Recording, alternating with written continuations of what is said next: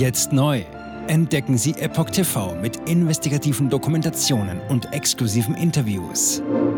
EpochTV.de Willkommen zum Epoch Times Podcast mit dem Thema Zermürbende Pattstellung. Gegenoffensive der Ukraine chancenlos.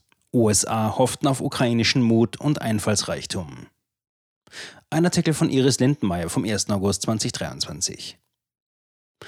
Offenbar wussten die USA seit Beginn der Gegenoffensive im Juni, dass die Ukraine keine Chance hat, als Sieger hervorzugehen. Dies geht aus einem Bericht des Wall Street Journals hervor. Ein weiterer Militärexperte bezeichnet die derzeitige Lage als zermürbende Pattsituation. Die USA sind seit Beginn des Krieges im Februar 2022 der Hauptlieferant von Kriegsmaterial für die Ukraine. Bis heute haben sie Militärhilfe in Höhe von mehr als 43 Milliarden US-Dollar geliefert oder zugesagt. Nachdem bekannt wurde, dass die Gegenoffensive der ukrainischen Streitkräfte nur langsam vorankommt, hat das Pentagon ein neues Militärhilfspaket im Wert von 400 Millionen Dollar, rund 362 Millionen Euro angekündigt. Für die beiden Regierungen sei seit Beginn der Gegenoffensive klar gewesen, dass die Ukraine nicht gewinnen könne. Das geht aus einem Bericht des Wall Street Journal hervor. Der Zeitung zufolge hätten sie gehofft, dass der ukrainische Mut und Einfallsreichtum den Sieg davontragen würden. Demnach wussten die westlichen Militärs, dass die Ukraine weder über die nötige Ausbildung noch über die Waffen von Granaten bis hin zu Kampfflugzeugen verfügte, um die russischen Streitkräfte zu vertreiben. Dies hindere sie jedoch nicht daran, die Offensive fortzusetzen. Großer Durchbruch der ukrainischen Truppen immer unwahrscheinlicher. Seit Juni ist der Ukraine kein entscheidender Durchbruch gelungen, obwohl sie mehrere Dörfer eingenommen hat. Tödliche Minenfelder, ausgedehnte Befestigungen und die russische Luftwaffe haben einen nennenswerten Vormarsch der ukrainischen Truppen weitgehend verhindert. Der Feldzug droht in eine Pattsituation abzugleiten, die Menschenleben und Ausrüstung kostet, ohne dass sich die Lage ändert. Die Meinung, dass die Ukraine keine Aussicht auf einen Sieg habe, vertritt auch der ehemalige UN-Waffeninspektor Scott Ritter. Dieser hatte kürzlich mitgeteilt, dass die vorhandene Munition der Ukraine bei weitem nicht ausreiche und das, obwohl die USA bereits alles an die Ukrainer geliefert hätten. Laut Ritter verbraucht die Ukraine in weniger als einem Monat den US-amerikanischen Vorrat an Artilleriegeschossen eines ganzen Jahres. Russland sei der Ukraine weit überlegen, was Kriegsmaterial und Soldaten betreffe. Er rechnet sogar damit, dass die ukrainische Armee zusammenbrechen wird. Auch das Wall Street Journal prognostiziert, dass ein groß angelegter Durchbruch der ukrainischen Truppen in diesem Jahr immer unwahrscheinlicher wird. Für Washington und seine Verbündeten könnte dies bedeuten, dass sich der Krieg noch sehr lange hinzieht.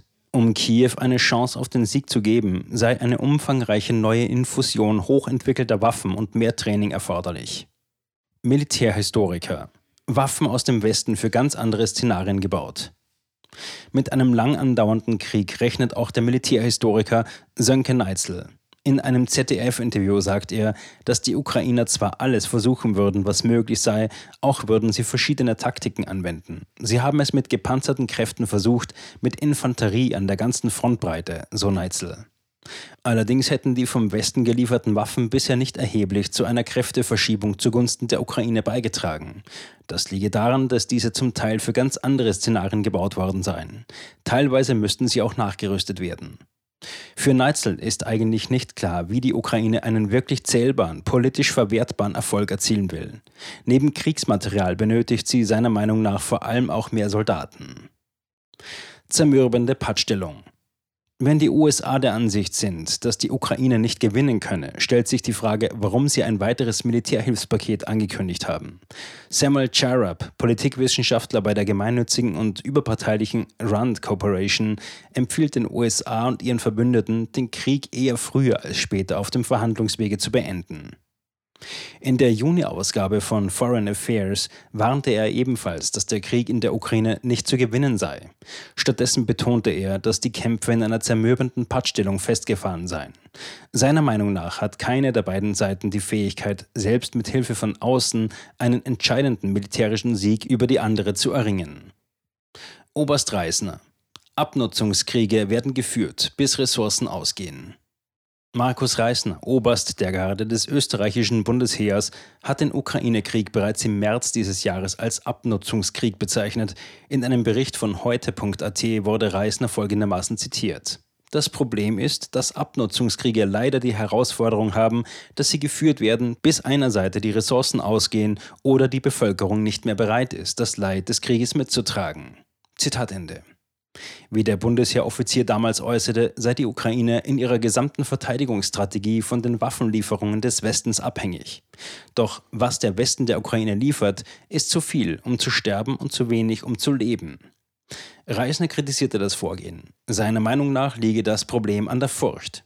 Die westlichen Entscheidungsträger hätten Angst vor einer möglichen irrationalen Handlung des russischen Präsidenten, wenn seine Armee in die Enge getrieben würde, so der Gardeoberst. Dabei wies er auf den möglichen Einsatz von Atomwaffen hin.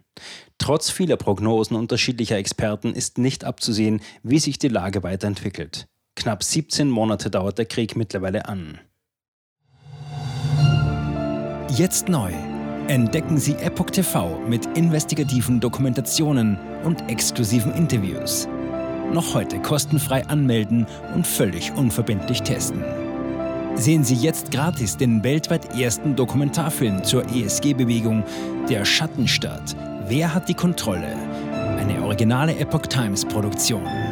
Besuchen Sie uns auf epochtv.de. Politiker machen Gesetze CEOs machen Gewinne.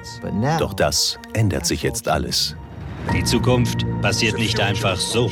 Die Zukunft wird von uns gestaltet, durch eine mächtige Gemeinschaft wie Sie hier in diesem Raum. Wir haben die Mittel, um den Zustand der Welt zu verbessern. Es gibt eine wachsende Bewegung, die Unternehmen, Regierungen und globale Institutionen zusammenbringen will. Ihr Ziel ist es, sich mit Themen wie Klimawandel, Rassismus, Ungleichheit und Waffenkontrolle zu befassen. Diese Bewegung nennt sich ESG. Wie funktioniert sie? Und wie wird sie unser Leben verändern?